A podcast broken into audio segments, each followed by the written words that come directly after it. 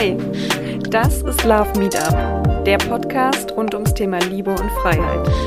Ich bin Daniela und ich freue mich, dass du heute da bist, um mal eine neue Perspektive einzunehmen. Also, mach dich schon mal oben frei.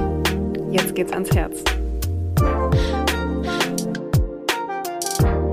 Hallo und herzlich willkommen bei einer neuen Folge von Love Meetup, der Podcast, bei dem es um neue Perspektiven geht. Und deswegen habe ich heute auch wieder einen Gast dabei. Wir kennen uns schon jetzt ein paar Jährchen, würde ich sagen, und haben uns ähm, beim gemeinsamen Studieren kennengelernt und uns auf unserem Weg durch den, durch den Masterabschluss begleitet mit allen Höhen und Tiefen.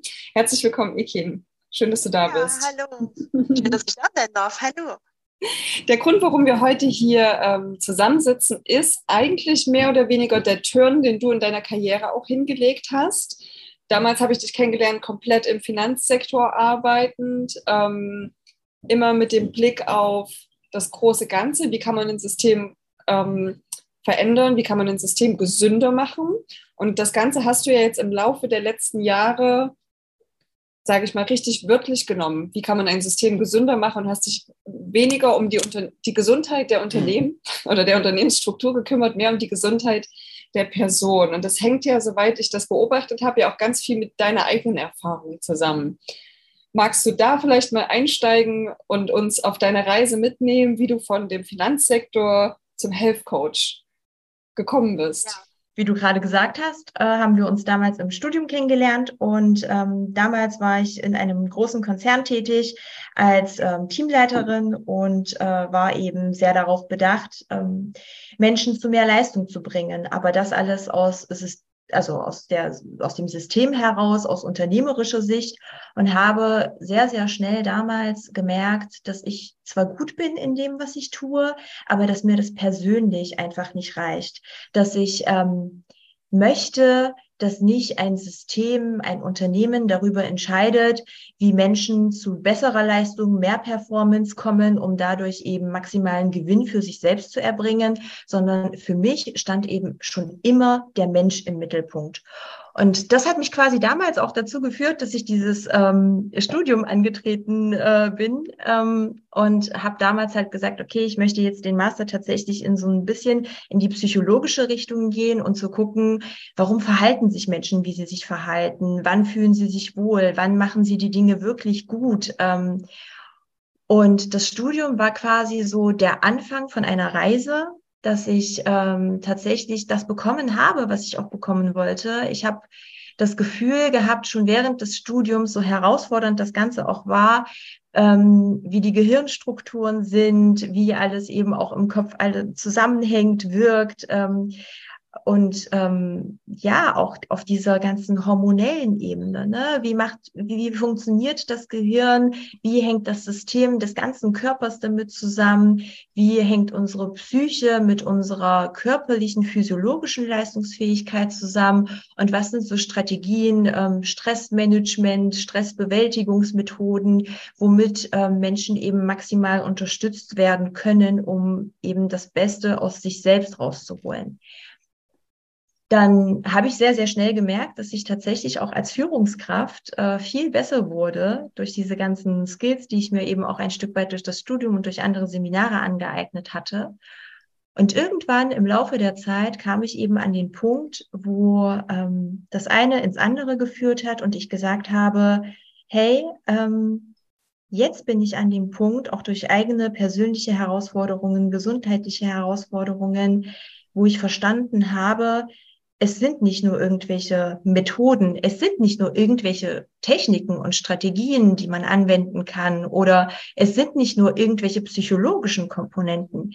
Das spielt viel, viel mehr einfach ähm, äh, eine Rolle, weswegen ich dann angefangen habe, in diese gesundheitliche Richtung zu gehen, in diese medizinische Richtung, habe ich ganz viele Weiterbildungen und Fortbildungen gemacht und ähm, immer mehr die Zusammenhänge verstanden. Wann fühle ich mich wohl? Was ist eine Homöostase? Ähm, wie stellt der Körper das selbst wieder her? Und vor allem habe ich verstanden, wie unglaublich leistungsfähig der Körper ist, wenn wirklich alles im Einklang ist.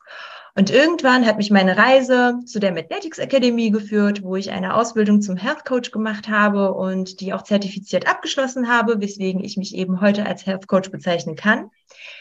Und ähm, heute all meine Erfahrungen aus der Wirtschaftspsychologie, aus meiner Rolle der Führungskraft heraus, aus ganz viel Menschlichkeit, aus Managementmethoden, Skills und eben durch diesen Aspekt der ganzheitlichen Gesundheit und der funktionellen Medizin Paare und Menschen zu mehr Gesundheit, zu mehr Leistungsfähigkeit und mehr zu ihrer Mitte begleite. Spannende Geschichte, auch für mich jetzt nochmal zu hören, weil wir verfolgen uns ja gegenseitig viel über, über Instagram. Das ist ja das, was man, sage ich mal, vom Studium her noch am meisten ähm, irgendwie mitbekommt. Aber das, danke, dass du mich jetzt nochmal auf deine Reise oder uns auf deine Reise gerade mitgenommen hast. Ähm, wie sehr steckt da auch dein persönlicher Weg drin? Also gab es was, wo du für dich persönlich gesagt hast, ich will nicht akzeptieren, was die Schulmedizin hier sagt, es muss doch einen anderen Weg geben und deswegen grabe ich dort tiefer? Ja, total. Und ich glaube, das ist auch am Ende tatsächlich der entscheidende Punkt. Ähm, also ich glaube sehr, sehr stark daran, dass ein Mensch in den Sachen sehr, sehr gut und sehr kompetent sein kann, wenn ein Stück weit auch eine eigene Leidensgeschichte damit zusammenhängt. Ähm, also diese Theorie vertrete ich tatsächlich bis heute. Und so war das auch bei mir. Ich bin von Natur aus ein Mensch gewesen, die immer viel leisten wollte und ich habe ein Stück weit so eine unglückliche Verknüpfung irgendwie ähm, mit auf den Weg bekommen, nämlich die, dass ich ähm, Liebe mit Leistung gleichgestellt habe. Und das habe ich in allen Lebensbereichen gesehen. Ich habe, egal was ich gemacht habe, versucht zu 110 Prozent zu machen. Egal, ob das mein Job war, egal, ob das eine Beziehung war zu einem Menschen oder ähm, der Sport war, dem ich nachgegangen bin. Ich habe immer versucht, das Maximum zu geben. Und irgendwann hat mich mein System eingeholt und ähm, hat mir halt gesagt, so, lieber Ekin, geht das nicht weiter. Ich ähm, hatte gar nicht bemerkt, dass mein Körper total energielos eigentlich ist und ich durch das relativ starke Mindset, was ich habe, die ganze Zeit meinen Körper eigentlich ähm, darauf getrimmt habe, zu leisten, zu machen, zu, zu erbringen. Ähm, ich war geprägt von ganz viel Kreislaufproblemen. Ich bin schwer aus dem Bett gekommen. Ich hatte unglaublich viele Schlafprobleme von Einschlafstörungen über Durchschlafstörungen über Monate. Es gab Phasen, da habe ich wochenlang nur eine Stunde am Tag geschlafen. Ähm, innerliche Unruhe, auch dieses Gefühl von mein, mein Herz schlägt mir gleich aus der Brust. Ähm, und so bin ich eben von Arzt zu Arzt irgendwann gewandert und hatte Angst, dass ich irgendwas mit dem Herz habe, hatte Angst, dass ich irgendwelche anderen ernsthaften Krankheiten habe. Ähm, aber es hieß halt immer, es ist alles okay. Ähm, sie haben halt einen niedrigen Blutdruck. Ähm, ja, Sie brauchen mal eine Pause, machen Sie nicht so viel oder nehmen Sie mal Schmerzmedikamente, nehmen Sie mal Schlafmittel ähm, bis hin zu, ähm, ja, das ist alles psychosomatisch. Und ähm, ja, dann habe ich das auch ein Stück weit angenommen. Ich äh, habe mich in ähm, psychologische Hände dann auch äh, gegeben und habe gesagt, okay, ich kann hier jetzt nicht in allem die Expertin sein. Es gibt Menschen, die ihre, ihre Daseinsberechtigung haben habe jahrelang alles Mögliche probiert, war bei Heilpraktikerinnen und ähm, eben in, in psychologischen Behandlungen. Aber irgendwie haben mir die Menschen halt auch immer wieder suggeriert, alles ist in Ordnung. Und das war dann der Punkt, wo ich gesagt habe, das kann nicht sein. Das, das will ich nicht akzeptieren und das kann ich auch nicht akzeptieren, bis ich dann eben durch diese ganzen Wege und durch das Wissen, was ich mir dann eben selbst angeeignet habe, sehr schnell gelernt habe, ähm, nee, es ist eben nicht in Ordnung und es ist das System, was dich als solches abstempelt. Und ähm, ich hatte unglaublich äh, starke Mängel. Ich habe ganz viele Fehler gemacht, die ich für richtig gehalten habe durch falsche Coaches, falsche Trainer, falsche Therapeuten, ähm, die eine pauschale Lösung, die bei ganz vielen anderen funktioniert hat, versucht haben, bei mir selbst umzusetzen, was mich aber immer mehr ins Ausgeschossen hat. Also, um es vielleicht auf den Punkt zu bringen, ich hatte einen sehr starken Eisenmangel, ich hatte überhaupt sehr, sehr starke Mikronährstoffmängel. Ich habe jahrelang die Pille genommen, was dazu geführt hat, dass mein ursprüngliches PCOS, also das ist so eine Erkrankung, ähm, wo ganz viele Zysten sich in den Eierstocken bilden, ähm, was, äh, in, wenn das eben nicht behandelt wird oder wenn man da nicht vorsichtig ist, ganz stark in so eine Diabetesrichtung gehen kann.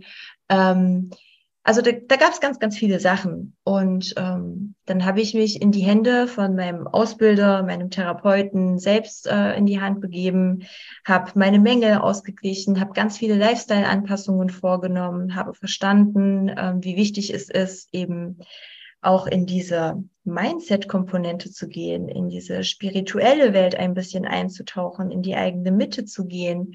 Und das alles in Summe hat dazu geführt, dass ich heute sage, ich bin fitter denn je, ich bin leistungsfähiger denn je und ich fühle mich pudelwohl.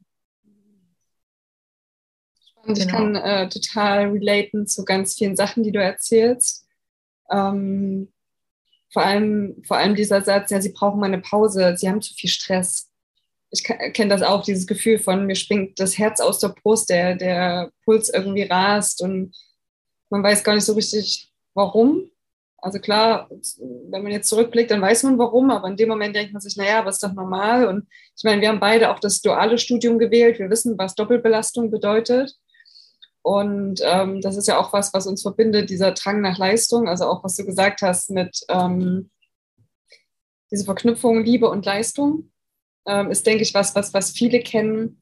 Und wenn man nicht viel geleistet hat, dann ist auch nichts viel wert. Ähm, ich denke, da sind, können, können viele sich auch mit identifizieren.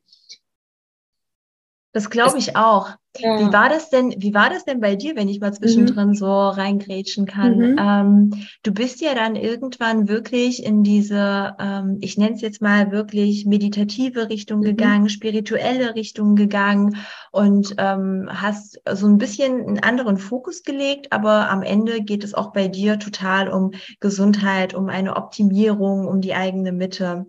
Ähm, wie, wie bist du genau an den Punkt gekommen, wo du gesagt hast, das ist meine persönliche Heilarbeit? Mhm.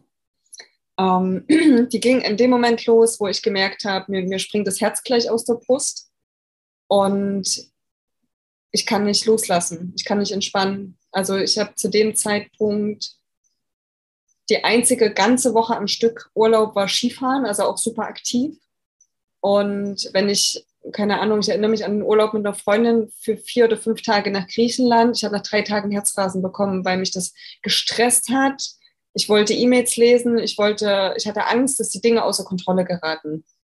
Und ich war mental auch nicht in der Lage loszulassen und war auch immer auf der Suche nach der, nach der Erfüllung. Ich wollte diesen Job finden, der mich so zu 100 Prozent erfüllt.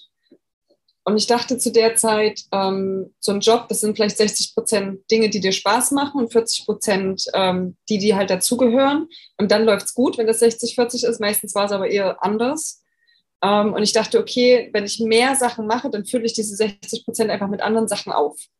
So habe ich halt nicht nur dual studiert, sondern hatte immer noch zig Projekte nebenher und ähm, war noch als, als Weinkönigin und, und Co. unterwegs und habe wirklich mein ganzes System auf Verschleiß gefahren. Und hatte eben auch diese, ich, äh, ja, diese Kickouts, wo ich, wo mein System einfach gesagt hat, stopp. Ähm, und ich mit Kreislaufzusammenbrüchen im Krankenhaus lag, permanent Entzündungen im Körper hatte. Ähm, und irgendwann, es gab so zwei Schlüsselmomente für mich. Und der eine war, als jemand mir sagte, wann hast du das letzte Mal richtig tief Luft geholt? Und da habe ich gemerkt, ich atme den ganzen Tag eigentlich nur in dem Bereich bis zu den Schultern. Ja, ja, voll. Und, und dann die Verknüpfung mit dem Studio, äh, Studium, ja, okay, krass, ich bin ja die ganze Zeit im, im, im, im Fight-of-Flight-Modus. Ich bin ja überhaupt nicht irgendwie mal relaxed. Und ähm, das war so einer der Schlüsselmomente, wo ich gemerkt habe, krass, ich muss mal wieder tief Luft holen. Und dann zu merken, mein Körper kann das gar nicht. Es braucht ein bisschen Training, um überhaupt richtig bis im Bauch zu atmen, war für mich so der erste Einstieg in das Thema Atmung und Meditation.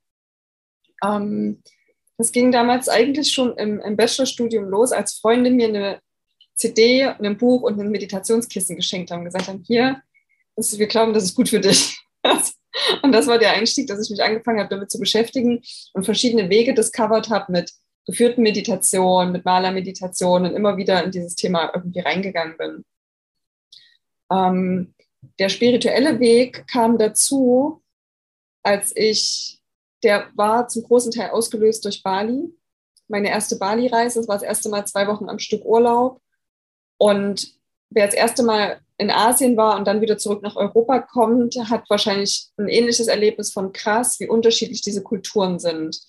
Ähm, und für mich fiel es total schwer, wieder zu, zu connecten mit der europäischen Kultur und in welchem Leistungsdruck und in welchem Tempo wir dort leben und in welcher Fülle. Und wir sind die ganze Zeit aber in einem Mangeldenken. Und das war für mich, ich habe das nicht zusammengekriegt, wie das funktionieren kann. Ähm, und habe gleichzeitig aber auch gemerkt, dass es in mir eine Stimme gibt, die immer wieder sagt, das ist nicht das Leben, was du willst, das ist nicht das Leben, was du willst. Und irgendwann gab es diesen Punkt, wo ich von einer Netzwerkveranstaltung nach Hause kam und gemerkt habe, ich gucke gar nicht mehr in den Spiegel. Weder als ich auf Toilette war und wieder rauskam und dachte, ah shit, du wolltest eigentlich mal checken, ob du was in Zähnen hast und hast du nicht. Und habe ich gemerkt, krass, du gehst an, du guckst nicht mehr mehr in den Spiegel. Und das war, ähm, diese Sachen kamen zusammen, wo ich gemerkt habe, hier läuft irgendwas grundlegend falsch. Und ähm, von da an ging dann im Prinzip die Reise los. Und ich sage mal, der, der, der spirituelle Kick, nenne ich es mal, äh, der wirkliche Deep Dive kam in Leipzig, ähm, also in der Verbindung, ich kann gar nicht sagen, es ging in, ich glaube, Bali war die Initialzündung, die die Kanäle geöffnet hat. Und dann äh, bin ich in Leipzig, ähm, habe ich mit Yoga angefangen und bin dann zu meiner ersten Kundalini-Yoga-Stunde gekommen. Und die erste Stunde ging über das, was eigentlich fürs Kundalini-Yoga zentral ist, das Mantra Satnam, was so viel bedeutet ähm, wie Wahrhaftigkeit. Ich bin wahrhaftig. Und es gab immer wieder die Frage, wo bist du in deinem Leben nicht wahrhaftig? Wo machst du Dinge, um etwas zu sein, um jemandem zu gefallen, die dich davon abbringen, dein wahres Selbst zu leben?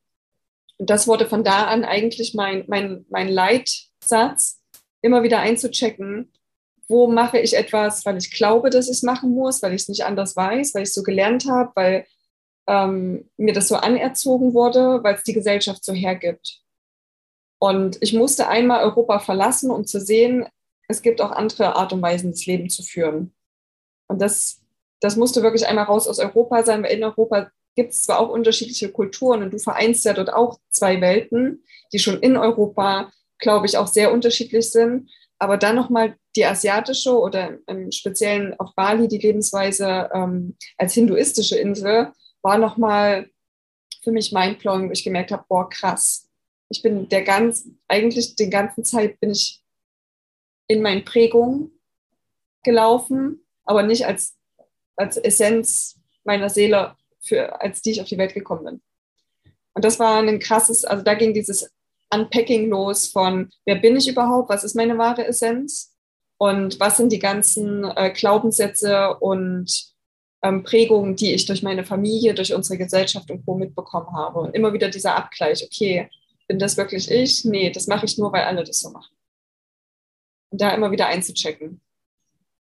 So, ich kann mich auch noch sehr Mhm. Ja, ich, ich kann mich auch noch sehr, sehr gut daran erinnern. Ich weiß nicht, vielleicht hast du das auch noch präsent, dass wir uns eines Abends, also Doppelbelastung hattest du ja schon, wir haben ja dann äh, nach unserem Fulltime-Job uns abends dann äh, in der Uni gesehen. Und ich weiß noch, dass du ähm, aus Bali das erste Mal, deine allererste Reise nach Bali zurückgekommen bist ähm, und ich dich gefragt habe, wie dein Urlaub war, wie deine Reise war. Und ähm, typischerweise erwartet man ja auch so eine Reaktion mit ganz vielen Herzen im Augen und mhm. total begeisterungsfähige Erzählungen, ne, wie schön alles war. Oder wenn manchmal läuft auch ein Urlaub etwas blöd, dann ist halt auch mal äh, eine andere Gestikulation mit im Spiel. Und bei dir war in deinem Gesicht eine Trauer abzulesen. Aber nicht eine Trauer im Sinne von, der Urlaub war traurig oder nicht so wie erhofft, sondern wirklich eine Traurigkeit, dass du da bist, wo du gerade bist. Also, dass mhm. du gerade in Leipzig bist, dass du gerade in dieser Uni sitzt. Und ähm, je mehr du angefangen hast, von deiner Reise und von Bali zu erzählen, desto mehr Liebe hat man auch deinen Lippen ablesen können. Mhm. Du, also ich habe da schon dieses Bedürfnis eigentlich bei dir erkennen können, dass dass, dass du zurück möchtest, dass du dahin möchtest. Und ähm, wir hatten uns kurz dazu noch ausgetauscht, auch noch ein paar Wochen später. Und ja, am Ende äh, war ich sehr überrascht, aber habe ich natürlich auch für dich gefreut, dass du so deinen Weg dahin gefunden hast. Mhm. Das ist tatsächlich eine, eine spannende Erfahrung, weil wenn mir das jemand zu der Zeit gesagt hätte oder ein Jahr früher, dass mein Leben so aussehen wird, wie es jetzt aussieht, ich hätte es nicht geglaubt, ich hätte gelacht. Er hat gesagt, ja, ja. wäre cool, aber vergiss es. Und ähm, das ist auch immer wieder die Frage, die mich begleitet, warum Bali? Warum ist es so? Und ich kann es nicht 100% beantworten, aber ich war ja dann 2019 auch gleich dreimal wieder da, um herauszufinden, warum das und warum nichts anderes.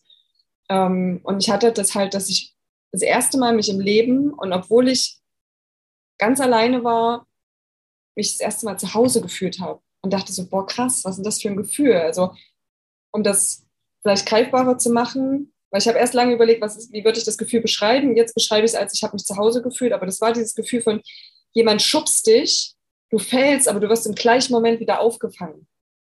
Und das war so, selbst wenn ich davon erzähle, kriege ich wieder Gänsehaut. Das habe ich vorher noch nie gehabt. Und für mich war meine, meine Zeit in Deutschland ähm, meistens rastlos. So haben Freunde mich auch beschrieben. Rastlos. Ähm, ich habe auf vielen Hochzeiten getanzt und habe eigentlich versucht, so das meiste aus dem Leben rauszuholen. Aber das ist für mich war das so, wenn ich, ich musste halt viel Kraft aufwenden, um das für mich rauszuholen, was ich gewünscht, mir gewünscht habe. Ähm, und hier kriege ich gefühlt den Saft schon im Glas und muss gar nicht mehr so viel drücken.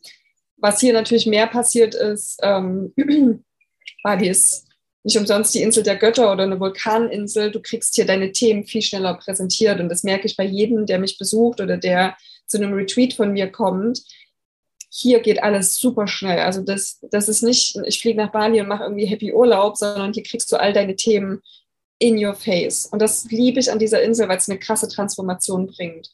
Und das hat am Ende auch mit mir gemacht. Und für mich war beim ersten Mal klar, ich muss wieder zurück. Nach dem zweiten Mal war klar, ich muss öfter hin. Und nach dem dritten Mal war klar, okay, ich muss sehen, wie ich die meiste Zeit im Jahr hier verbringe. Und das war ziemlich verrückt, weil es war halt so völlig außerhalb von dem, was ich, als ich das Studium angefangen habe, mir für meinen Lebensweg vorgestellt habe. Ja, ja, kann ich, kann ich super gut äh, nachempfinden. Ich habe ja einen anderen Brain Stretch als du. Ich mhm. ähm, vereine ja quasi wirklich Orient und Occident ein bisschen tatsächlich in einer Person. Und ähm, ich bin, ich komme aus einem Ort in der Türkei, ähm, den jetzt nicht viele kennen, deswegen lasse ich ihn mal unbenannt, aber ich merke das halt auch. Ich bin jedes Jahr für mehrere Wochen dort und ähm, mir ist das vor ein paar Jahren bewusst geworden, dass ich irgendwie so durch die Straßen geschlendert bin, alleine und ähm, ich weiß nicht, wie ich geguckt habe, dann wurde ich von einer Person wirklich auf der Straße angesprochen, ob ich Hilfe bräuchte, ob ich etwas suche oder ein Problem hätte. Ähm, Dort oder ich möchte hier? jetzt gar also in Leipzig oder in dem Ort? In, in der Türkei, in der ja, Türkei. Okay. Hm? Mhm. Genau. Hm. Und ähm, ich fand das zum einen natürlich total aufmerksam, aber auf der anderen Seite, ich will gar nicht interpretieren, was für tolle Menschen das sind, die überhaupt so aufmerksam auf dich zukommen und dich das fragen. Vielmehr hat mich meine eigene Antwort begeistert. Ich habe ihn angeguckt und habe dann gesagt, nein, es ist alles gut. Ich bin hier geboren. Mhm. Und das hat super viel mit mir gemacht. Also ich habe dann, als ich am Abend so den Tag reflektiert habe, viel überlegt, wo kam diese Antwort heraus? Also die Antwort, was ist da, also die, die Frage, was ist, hast du ein Problem? Und die Antwort darauf, nein, ich bin hier äh, geboren. Das hat mir gezeigt, wie wohl ich mich dort finde, wie wohl ich mich in meinem Umfeld finde und was es auch mit mir macht. Und ich habe halt aber für mich selbst irgendwann festgestellt, herausgefunden, dass ich das aber zum Teil auch hier habe. Also es ist, ähm, ich bin da noch in dieser Findungsphase. Vielleicht braucht das noch ein, zwei Jahre, vielleicht auch zehn. Ich stress mich dahingehend überhaupt nicht. Aber Nein, ein nach Deutschland kommen ist für mich ein nach Hause kommen, aber ein in die Türkei fliegen ist für mich auch ein nach Hause kommen. Mhm. Und das finde ich halt so unglaublich faszinierend, weil mir beide Orte ganz viele unterschiedliche Sachen geben und Dinge geben, die mich total erfüllen und eben auch dafür sorgen können, dass ich die Welt ein Stück weit anders sehen kann, einen anderen Brainstation legen kann, den, glaube ich, so du jetzt durch Bali auch viel mhm. nachempfinden kannst und verstehen kannst, aber den, glaube ich, gar nicht so viele Menschen tatsächlich kennen. Ja, also ich finde auch, man, man muss nicht immer auswandern, es muss nicht irgendwie immer das andere Ende der Welt sein, aber es, ist, es macht was zu reisen und mal andere Perspektiven einzunehmen und die Reise eben mal nicht im Hotel zu machen und ähm, irgendwie nur weiß ich nicht, mit dem Fahrer von A nach B fahren, sondern wirklich andere Perspektiven einzunehmen, mit Menschen in Kontakt gehen. Und da hast du recht, das kann ich auch in dem Ort machen, wo ich wohne. Das kann ich auch ja. in Leipzig machen oder in ja. Berlin oder sonst wo. Ja. Ähm, und was es halt braucht, ist diese Offenheit und diese Neugier füreinander, womit wir wieder beim Mindset wären, weil wir sind ja oft so, und dann nehme ich uns nicht raus, so sehr fokussiert auf das, was wir machen und ähm, auf, auf unsere Probleme und unsere Wehwehchen ähm, womit ich gerne zu einer, zu einer Frage kommen würde, die ich an dich habe. Ähm, was ist dein, dein Arbeitsspektrum? Du hast vorhin sehr viel von dem Thema Selbstoptimierung gesprochen. Einmal im, im negativen Kontext, dass du dich sehr gepusht hast, gleichzeitig jetzt mit den richtigen Tools sozusagen das Feintuning vornimmst, damit jemand auch zu dieser Leistungsfähigkeit auf natürliche Art und Weise kommen kann. Weil ja, es gibt, wie du auch gesagt hast, viele Ansätze, viele Coaches, ähm, hunderte Möglichkeiten, sich irgendwie eine Vitamininfusion zu geben und whatever. Ähm, was, ist, was ist dein Approach, was ist dein, dein Arbeitsspektrum oder warum kommt jemand zu dir? Ja. Mhm also wie ich vorhin schon gesagt habe, ich habe halt erkannt, dass ganz viele Sachen zusammenhängen und dass ähm, keine Komponente losgelöst von einer anderen betrachtet werden sollte. Heißt, ähm, wenn es mir emotional schlecht geht, bin ich mittlerweile sehr überzeugt davon und das erlebe ich eben auch in meiner Praxis, ähm, dass es nicht damit erledigt ist, emotionale Arbeit zu machen und rein ähm, auf der mentalen Ebene zu arbeiten, rein auf der psychologischen Ebene zu arbeiten, weil Emotionen machen auch immer physiologische Symptome und werden immer dafür sorgen, dass ich körperlich auch irgendwie in meiner Leistungsfähigkeit und in meinem eigenen, ähm, in meiner eigenen Wahrnehmung eingeschränkt sein werde. Genauso ähm, ist es aber auch das Umfeld. Ähm, ich sage immer, es hat seine Gründe, warum ähm, ein, ein Baby, ähm, wenn es zur Welt kommt und eine sehr gute Beziehung und Nähe zu, zu der Mama hat und in einem total glücklichen Umfeld aufwächst, also eine gute Beziehung zu Menschen pflegt, ähm, statistisch auch körperlich gesünder ist. Das sind für mich keine Zufälle. Das sind, das ist eine eindeutige Studienlage, wenn auch ich nicht immer alles auf die Studien runterbrechen möchte. Ähm, und ich bin ähm, durch äh, diese ganzheitliche Betrachtung an den Punkt gekommen, wo ich gesagt habe, okay, ähm, wenn ein Mensch wirklich gesund sein möchte, gesund altern möchte, ähm, sich wohlfinden möchte und Performance bringen möchte, erfolgreich sein möchte, etc. pp, dann braucht es die Komponente Mindset Psychologie, unabdingbar, dann braucht es auf jeden Fall die Komponente der Medizin. Denn auch wenn ich viel auf der Schulmedizin rumhacke, ähm, sie hat ihre Daseinsberechtigung und das ist sehr, sehr gut. Ähm, das heißt, auch da muss ich mich dran bedienen. Ich habe unbedingt, unabdingbar die Komponente von Bewegung, wir Menschen sind nicht dafür gemacht, ähm, den ganzen Tag im Büro auf dem Stuhl zu sitzen oder auf der Couch zu liegen und ähm, Binge-Watching zu machen. Das ist nicht unsere Daseinsberechtigung. Und das muss nicht immer Sport sein. Also das ist super individuell, aber grundsätzlich die Säule Bewegung. Und wir haben ähm, die Säule der Regeneration. Denn alles, was mit uns passiert, passiert auf Zellebene. Und Unsere Zellen müssen regenerieren, sie müssen schlafen, sie müssen sich aussortieren. Und das alles kombiniert eben diese ganzheitliche Gesundheit, womit ich arbeite, indem ich ähm, sehr ausführliche Anamnesen mit meinen Coaches, mit meinen Klienten mache, gucke, ähm, was sind die eigenen Wünsche, was sind die eigenen Ziele, was für Symptome hat der Mensch.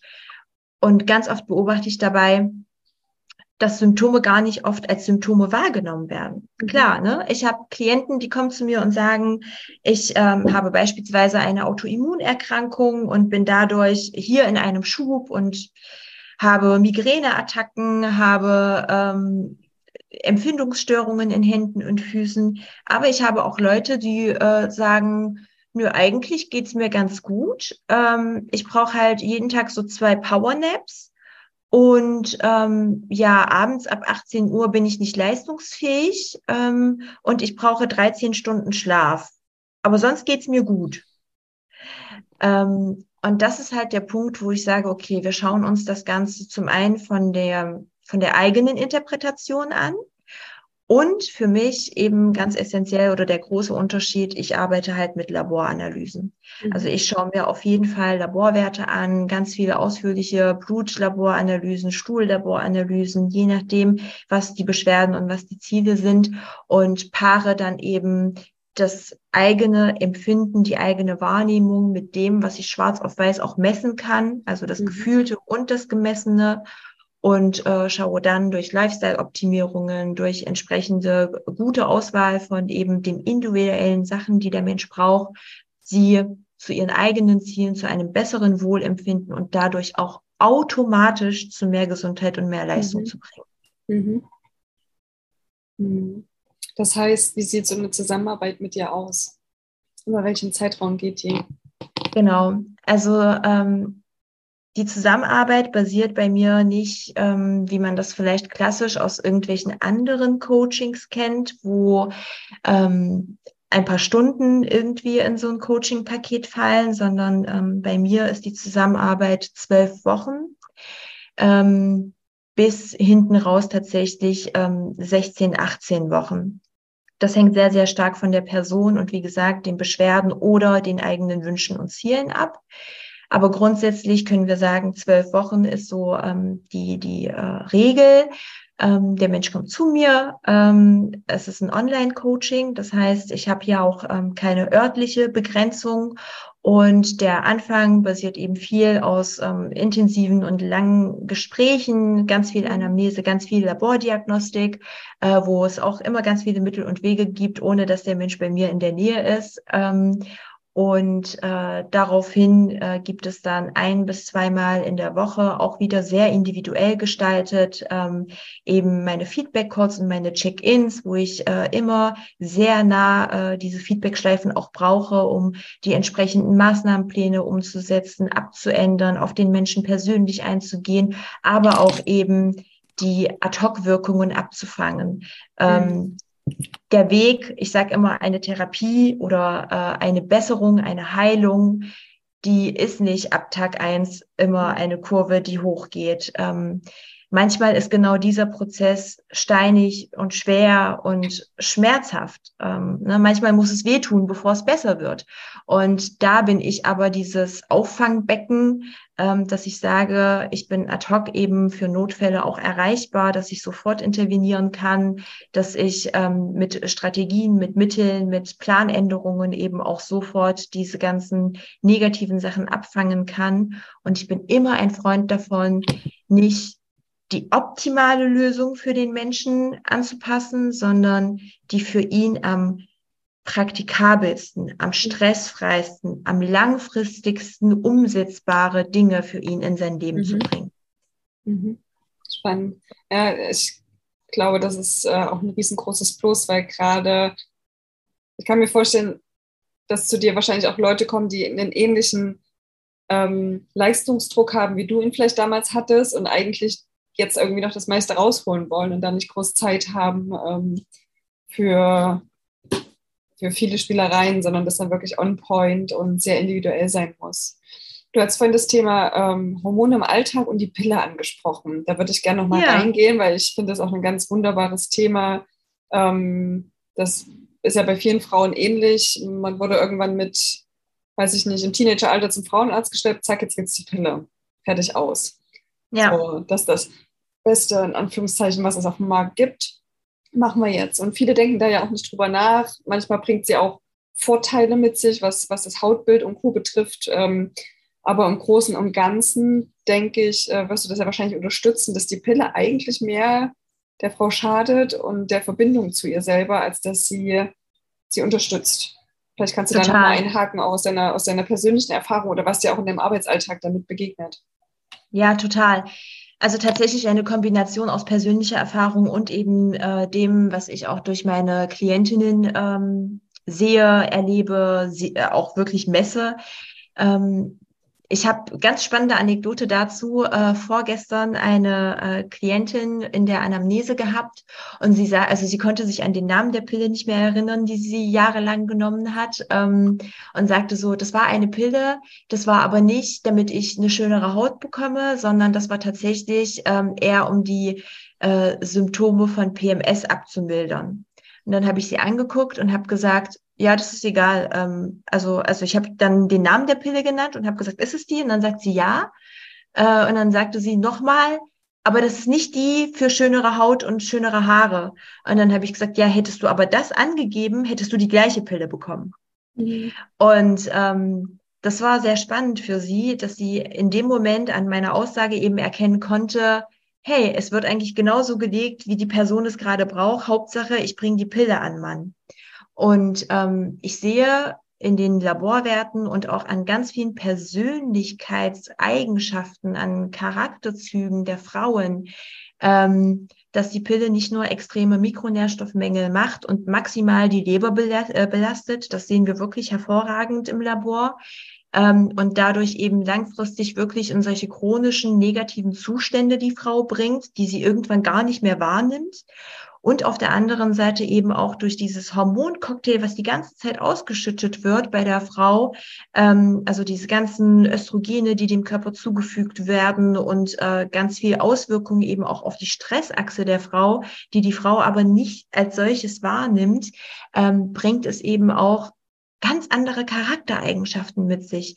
Ich erlebe sehr viel, dass die Frauen viel reizbarer dadurch sind. Diese ganzen Stimmungsschwankungen, die ja sanfte Nebenwirkungen der Pille sein könnten, ähm, die Wahrnehmung des eigenen Körpers, ähm, auch das, das Empfinden des eigenen Körpers, dass das alles total verzerrt ist, weil das eben nicht Hormone sind, die natürlich von deinem Körper zum richtigen Zeitpunkt in der richtigen Dosis ausgeschüttet werden, sondern weil immer extern dem Körper etwas zugefügt wird, ähm, was ganz oft mittlerweile auch als bioidentisch verkauft wird, aber die Pille ähm, bleibt nur ein ähnliches Hormon, äh, also dem ähnlich, den dem Körper eigenen, aber niemals bioidentisch in dem Sinne. Es ist eine Verhütungspille, und ähm, entsprechend kann sie auch in dem Maße, diese kleinen Minikügelchen, niemals bioidentisch sein.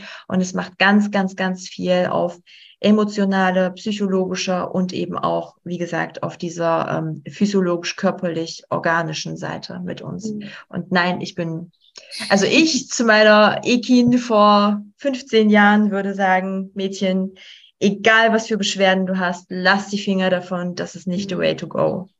Ja, und es gibt ja so viele Möglichkeiten, ähm, auf anderen Wegen die, die, die Beschwerden zu lindern. Total. Und ich, ich habe auch gemerkt, als ich ähm, die Pille damals abgesetzt habe, ich habe eine ganz andere Verbindung zu meinem Körper, zu meiner Regel bekommen, das auch wertschätzen zu können, was da passiert. Also ich finde es auch immer ganz, ich habe auch ab und an Regelbeschwerden und ich kann das total nachvollziehen, wenn man da irgendwie den ganzen Tag leidet. Aber trotzdem tut es mir weh, wenn ich höre, wie Frauen über ihre, wie abwerten Frauen über ihre Regel reden obwohl das ja eigentlich was ganz Wunderbares ist, dass wir diese, diese Fähigkeit haben, dass so viel in uns passiert und eben auch diesen, sich den Zyklus bewusst zu machen mit all seinen, mit all seinen Schönheiten. Und ähm, ich kenne immer mehr Frauen, die eben nach ihrem Zyklus leben, die ihren Kalender, ihre Arbeit nach ihrem Zyklus gestalten oder ihre, ihr privates Leben. Und ich finde das eigentlich was ganz Wunderbares, was eigentlich dem Teenager, der gerade in diese, in diese Welt einsteigen kann, komplett genommen wird. Ja, total, total. Also ich kenne auch unglaublich viele ähm, Freunde von mir, die natürlich in meiner Bubble mit diesem Selbstoptimierung und ganzheitlich gesund unterwegs sind. Die gestalten halt zum Beispiel auch ihre Trainingspläne äh, total nach ihrem Zyklus. Ähm, und ich bin ganz bei dir. Ich finde halt auch, dass die Frauen genau diesen Zyklus eben wertschätzen sollten, weil ich persönlich kenne es sehr gut. Also ich habe jahrelang unter Amenorrhoe gelitten. Ähm, heißt, ich habe alle möglichen Therapiewege durchgemacht, von Infusionen über bioidentische Hormone. Ich hatte halt keinen Zyklus. Ähm, ich habe ich hab gar nicht geblutet. Und ähm, als ich dann irgendwann äh, die ersten Erfolge hatte, habe ich gesehen, also natürlich hatte ich auch Schmerzen und natürlich hatte ich auch Wassereinlagerungen und irgendwas war anders in meinem Körper.